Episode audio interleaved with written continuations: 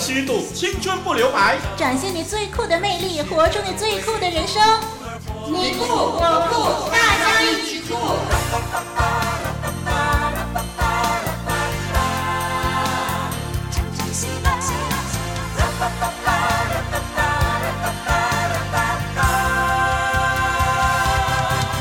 哇，听众朋友，我们又在一块儿喽！我是丽文。听众朋友，你好。我们又在一起了。人家说双目不成林，哎，我就是双目林林老师。嗯，听众朋友您好，双双又在这里和大家相会啦。哇，哎，林老师，听说你以前养过猪啊？你怎么会知道的？对啊，好像是听你说过。我小的时候养过一头猪在家里。哦，那真的是很特别的宠物啊，是非常特别的宠物。嗯，那双双以前呢，就是养了好几年的乌龟和小鱼哦，嗯，因为双双真的好喜欢小动物哦，而且总感觉。饲养动物可以陶冶性情，哎，但是后来呢，双双又发现另外一种饲养宠物的好处。原来呀、饲养宠物除了是精神寄托之外，也可以防止患病哦。哦，是吗？可以防什么病呢？哎，那个美国的最新研究就发现啊，养猫可以使罹患心脏病和中风的几率降低至少三分之一。嗯，那么这些研究人员呢，在研究的时候还考虑了高血压、呃吸烟和糖尿病等等那些心脏病的诱因之后，才得出这个结论。嗯，不养猫的人患心脏病或者中风的几率呢，比养猫者高出四十个百分比哇嗯。研究也显示啊，在过去的十年里面呢，有三点四百分比的养猫者死于心脏病突发。而在从不养猫的人群中，死于心脏病突发的人竟然占了五点八百分比。哇，多了一点四百分比啊！是。那么不晓得呢？呃，听众朋友是不是知道啊？有一个名叫库雷西的教授呢，他认为啊，或许是养猫有助于减轻压力、舒缓焦虑情绪，嗯、从而减少患心脏病的风险。不过呢，这位教授呢也承认啊，养猫者呢本来就比较少感觉。压力大的，嗯、那研究人员呢还提醒人们啊，不要盲目的养猫，因为还不清楚第一次养猫的人是不是能够通过养猫来降低心血管疾病的并发率。嗯，对。那早在一九九二年呢，澳洲就发现饲养宠物者的心脏跳动频率比没有饲养宠物者低，就表示患心脏病的风险也比较低。而饲养宠物的心脏病患者呢，存活多过一年的比率比较高哦。嗯，按我这样听的话呢，我觉得应该不只是饲养猫啊、呃，就能够减低各种的病痛了。我想动物的爱好者，呃，在和小动物接触的时候呢，都会让自己身心愉快吧 啊。那么喜乐的心是良药啊，需要时常保持愉快的心灵，身体自然就不容易患病了，对不对？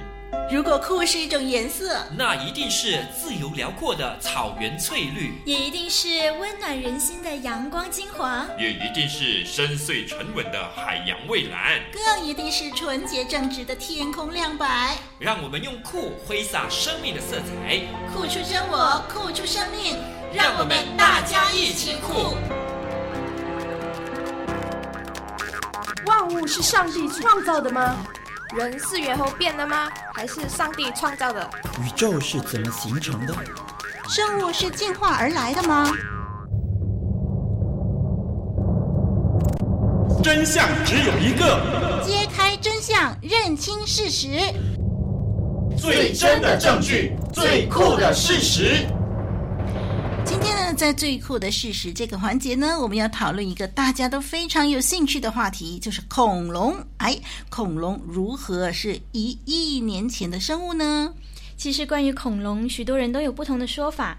有的人说恐龙是几百万年前的生物，也有人说是几亿年前的生物。嗯，那么计算年代呢？无论是地球或者是古代的生物啊，听众朋友，我们之前就已经讨论了所谓的同位素半衰期绝对计算法的不绝对。但是呢，科学界客观来说，总还是有那些互相对证的其他办法。是，不过这个是合理的，因为所谓有。有两点才能成为一条直线，所以能够有对症的办法呢，才能够形成一个理论。嗯、啊，这是合理的态度。那么科学家提供的第二个方法就是所谓的标准化石的计算方法。嗯哼，在十九世纪末呢，一些进化论的地质学家，在一个律师兼地质学家赖尔的这个组织下面呢，他们就鉴定了所谓的地质年代柱的理想进化论的地层年代表。好复杂哈！所谓地质年代柱呢，是怎么写？就是呃，地理的地。质地的质，品质的质，然后年代柱，柱子的柱，地质年代柱。哦嗯、那么就表示呢，不同的年代有不同的名称。好，这个地质年代柱是这样子的，比如说百万年前呢，他们称为第三纪；到了一亿年前呢，他们就称为白垩纪，直到侏罗纪，再到三叠纪。到了两亿年前呢，称为二叠纪，然后到了宾夕凡尼亚纪，再到密西西比纪，然后到了三亿年前叫做泥盆纪，四亿年前叫做志留纪，再到奥陶纪，到了五亿年就是寒武纪了。啊，双双说了那么多计哈，到底怎么形成的呢？嗯、哎，有这样的年代计算法，是因为科学家们都先有一个理想地层的假设论。嗯，那么有三个主要的设定。第一呢，就是经有的化石地层啊，经由沉淀物一贯速度的冲击而成。嗯哼，那么一百年呢，才冲击一寸。嗯啊，第二就是越简单的生物，应当是越古老的。啊，而简单的定义呢，是他们决定的。嗯嗯，一般来说啊，越简单的生物应当是在最低的底层。嗯啊，但不一定会这样。所以呢，一个地层如果被发现含有某种简单的生物的化石啊，比如说三叶虫啊啊，那就算是最高的地层。啊哈，它的年代呢就被鉴定为比它以下的地层。更古老，是以三叶虫为例啊，进化论定为五亿年这么久。嗯嗯。那么第三呢，每个年代的地层都有它代表的标准化石。是。那么无论同位素半衰期计算法得到什么结果。一个地层的标准化石可以肯定那地层的年代。嗯，但是啊，这时候呢，我们就要好好的思考了。对于刚才呢，李老师你说的那三点，其实都有他们各自的问题哦。嗯，没错。那就请立文来说说看吧。好，那么第一呢，沉淀物冲击的速度不一定是千古不变的。你想想啊，海啸啦、风暴啦、火山爆发啦，给我们看见了冲击速度的。变幻无常嘛，常常都发生，嗯、对不对？嗯、因此呢，在这个世界各地呢，常常有发现呢化石的树木，或者是鲸鱼之类的巨型的生物耸立在好几十尺的地层里头。嗯，那用进化论地质学解释，就是说这个树木或者是生物呢，就是站立在那儿好几千年了。那下面呢，慢慢的化石啊，而上面仍然保持着不腐化，其实是。不合理的，对，不合理。哎，我们就知道这个著名的黄石公园啊，嗯、就有一些这样连根站住的化石树，哇，高达二十一公尺，哎。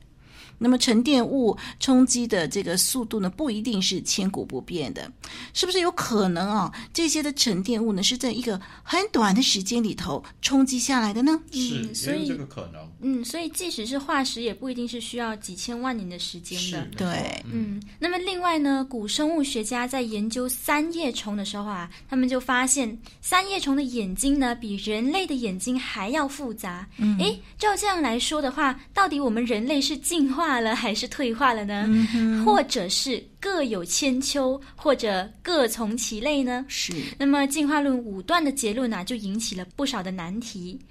瑞士的名山号角山就是一个例子。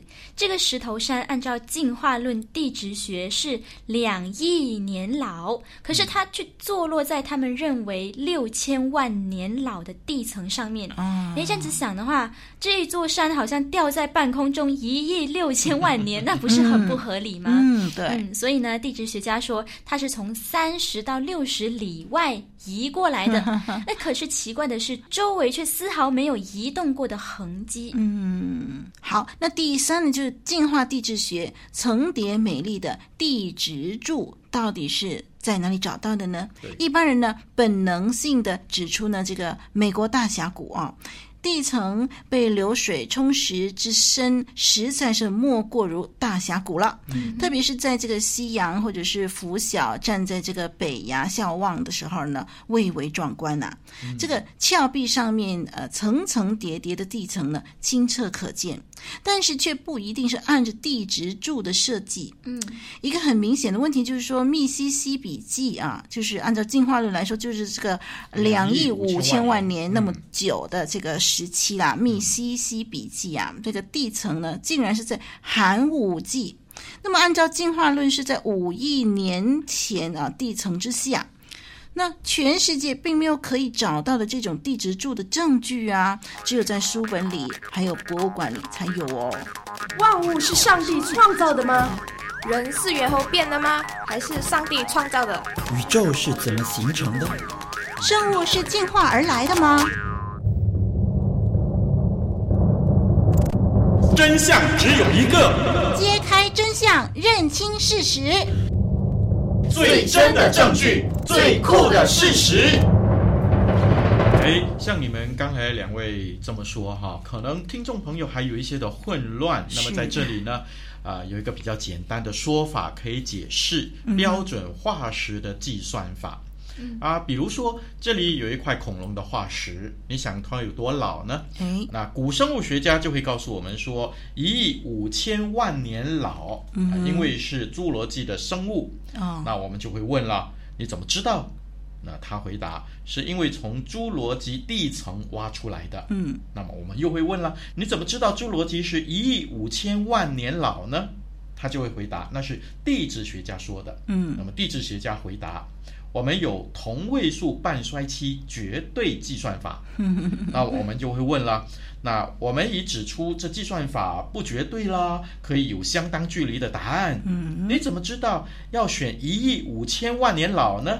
他就会回答，根据标准化石计算法，凡地层里有这一类恐龙化石的。鉴定必定是侏罗纪 啊，这很明显的就是两个彼此之间都在自圆其说，嗯、呃，相对的对证这种的原型理论了。是，那么用这种的通俗的例子来说，就是说，哎，我是个皇帝，那怎么知道你是皇帝？哦，因为我的太太是皇后。那怎么知道我太太是皇后呢？因为她丈夫是皇帝。皇帝 所以呢，化石是不是真正支持进化论呢？我们已经。指出啊，达尔文他自己的名句，他说，呃，化石中是缺乏过渡生物的。嗯，那么这些生物是否经过数亿年冲击下来，还是可以在一些空前绝后的呃世界性的浩劫里面，在短时间里面形成呢？对。那么圣经就告诉我们啊，这个世界曾经发生过这种巨大的变动，包括挪亚世代的洪水和巴别塔世代的陆地分裂。这些变动不一定需要很长的时间，可能只是一年半载而已。嗯，当我们稍微判断一下，我们就会发现标准化石计算法本身存在的不合理了。那么以后呢，我们还会和听众朋友讨论进化论计算年代的另外一个方法，就是碳十四的计算法。让我们来看看。事实是支持进化论，或者是支持圣经所说的上帝创造天地了。好，我们敬请期待。万物是上帝创造的吗？人是猿猴变的吗？还是上帝创造的？宇宙是怎么形成的？生物是进化而来的吗？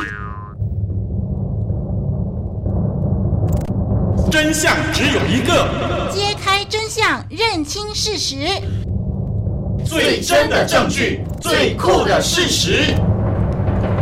接下来又是我们的双双来跟我们分享。如果我是他，让我们一块的来听听双双设身处地的来分享他生活中的所见所闻吧。这回他见到的是什么呢？他的感想又是什么呢？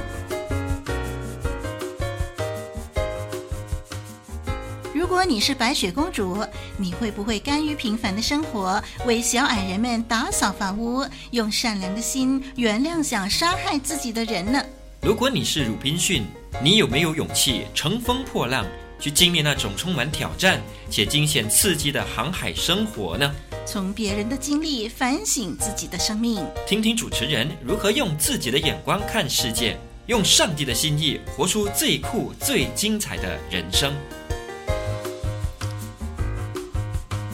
双双最近看到一篇文章，是一个笔名为乐风的人写的。他抒发了满腔的无奈。他说他以前总以为世界是完美的，后来他才知道他所努力的都只是白费心血，所以他要放弃做一个善良有梦想的人。他说他必须放弃这一切，才能够生存在这个世界。嗯，真的是很悲哀的一篇文章。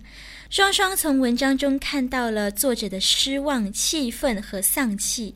双双想，如果我是他，被逼着要面对那么多的无奈，我会不会也说出“不再善良，不再梦想”这样的话呢？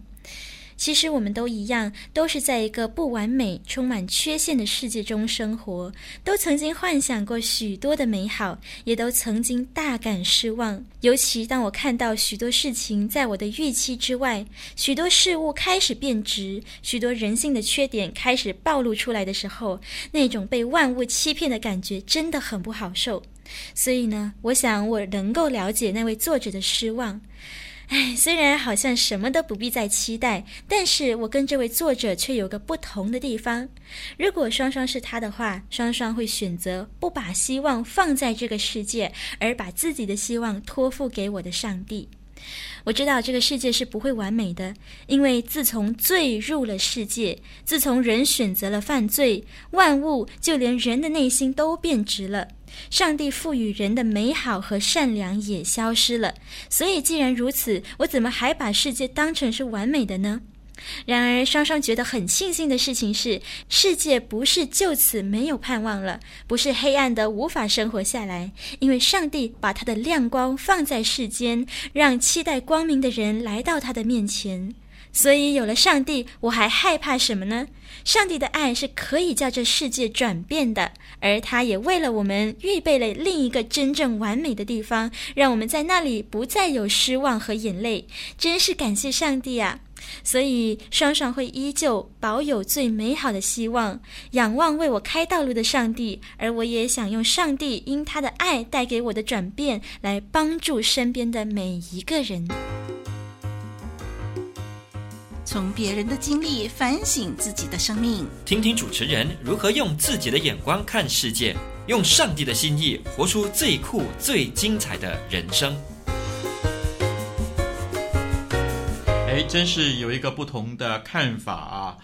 当把目光放在摇动不断的炫光之中啊，要不就叫人晕死，要不就叫人憋死啊，最终是叫人失望的。是，但是呢，当呃眼光定睛在前方不变的亮光的时候呢，即或这光微弱，像夜空的星星啊，它也能够为人指引方向。就像刚才我们双双所说的。那昔在、今在、永在的主，我们定睛在他那里，一定可以叫我们的生命、叫我们的生活雀跃不已。好，这时候呢，我想我们也来听听小羊的心情。哎，小羊最近心情不太好，我们来看看他的周记吧。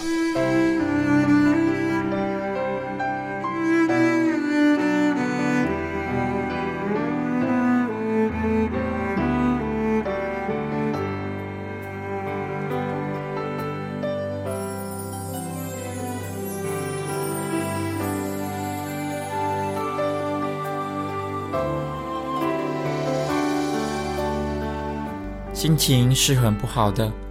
当我听见你和他分手了的时候，我的心真的沉了下来。你说，爱情就像放风筝，有时候要放手让它飞，有时却要拉一拉，提醒他你还在这里。但是最重要的是，你一直紧紧地握着线，从没有放手。若是风筝线断了，飞走了。还是风筝被别人抢了去。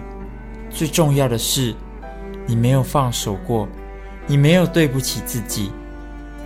终于，这个风筝飞走了，你再也追不回了。朋友，我的心是为你而痛的。这段日子以来，辛苦你了。他不在你的身边，但是看见你那么坚持地持守着你们的感情，无奈他对你若即若离，最终选择离你而去。我知道你的心一定在流血，但是我想告诉你，你并没有失去什么，反而是别人失去了一个爱自己的好男生。你可以伤心，但是答应我，你要赶快走出来。因为你美好的未来正在你的前头等着你，你还有朋友，还有家人，我们都关心你，支持你，所以请你务必赶快站起来，好吗？报章上说，有个经济学家就算出了一个人找到真爱的几率，是二十八万五千分之一，二十八万五千分之一，哇，真的是这样吗？如果真的是那么渺茫的话，难怪最近身边呢有那么多的朋友一个接一个传出了分手的消息。不过这样也不对吧？总不能就全部都推给了几率的问题吧？我不相信，我不相信找到真爱的机会就真的是那么渺茫。我相信只要耐心的找，然后更重要的，两个人保持同样的信念。好好相处，多沟通，一定没有问题。这不是一个人的事情，而是必须要两个人一起付出、牺牲和经历的。我相信，我一直都相信。失恋了固然会难过，但是要记得，人生不只是爱情，还有很多事情等着我们去完成，还有很多的梦想等着我们去实现。况且啊。天涯何处无芳草嘛，一定可以找到更好的。加油哦，朋友！我祝福你，亲爱的主，知道无论发生什么事，都有你独特的旨意。也许有时我们经历伤痛，有时经历低潮，但是主，我知道你是要我们学习，求你安慰我们，赐我们力量，重新再站起来。感谢主。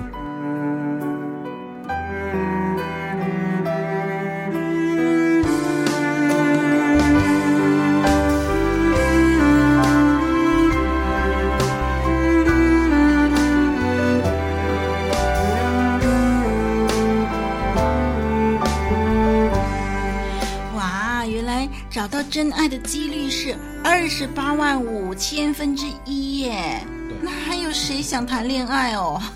一定很多人因为害怕受伤而宁可不碰爱情这东西了。哎，不过呢，幸好我们认识上帝，他答应我们要把最好的赐给我们，嗯，所以我们可以不必担心。因为上帝已经为我们铺好前面的路啦。那谢谢小杨的分享，而且我知道了，找到真爱的几率是二十八万五千分之一，这让我更了解上帝如何精心的为我们预备了。耶，嗯。那接下来让我们一起欣赏一首诗歌，歌名叫做《眼光》，歌词是这样的：不管天有多黑，星星还在夜里闪亮；不管夜有多长。黎明早已在那头盼望，不管山有多高，信心的歌把它踏在脚下；不管路有多远，心中有爱，仍然可以走到云端。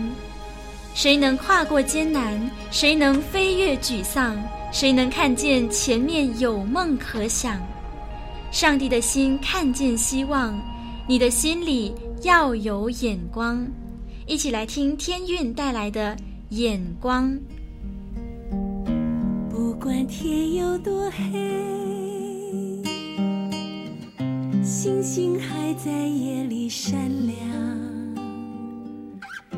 不管夜有多长，黎明早已在那头盼望。不管山有。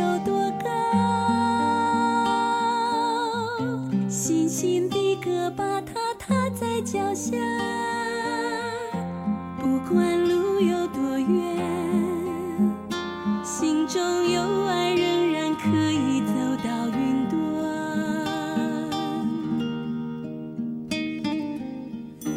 不管天有多黑星星还在夜里闪亮。不管夜有多长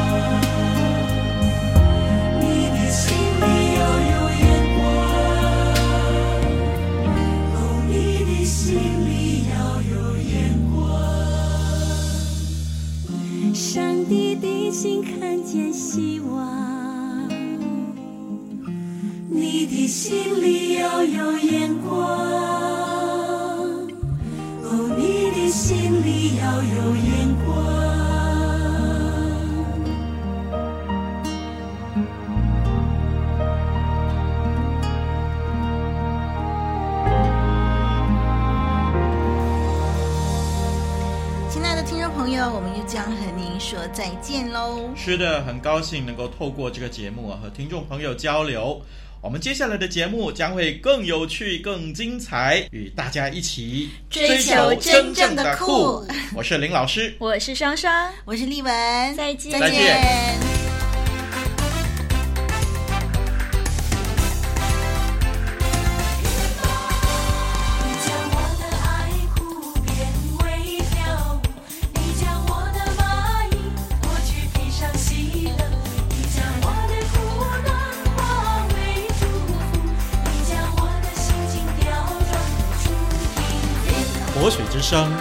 活水之声，和你一起探索最酷的人生。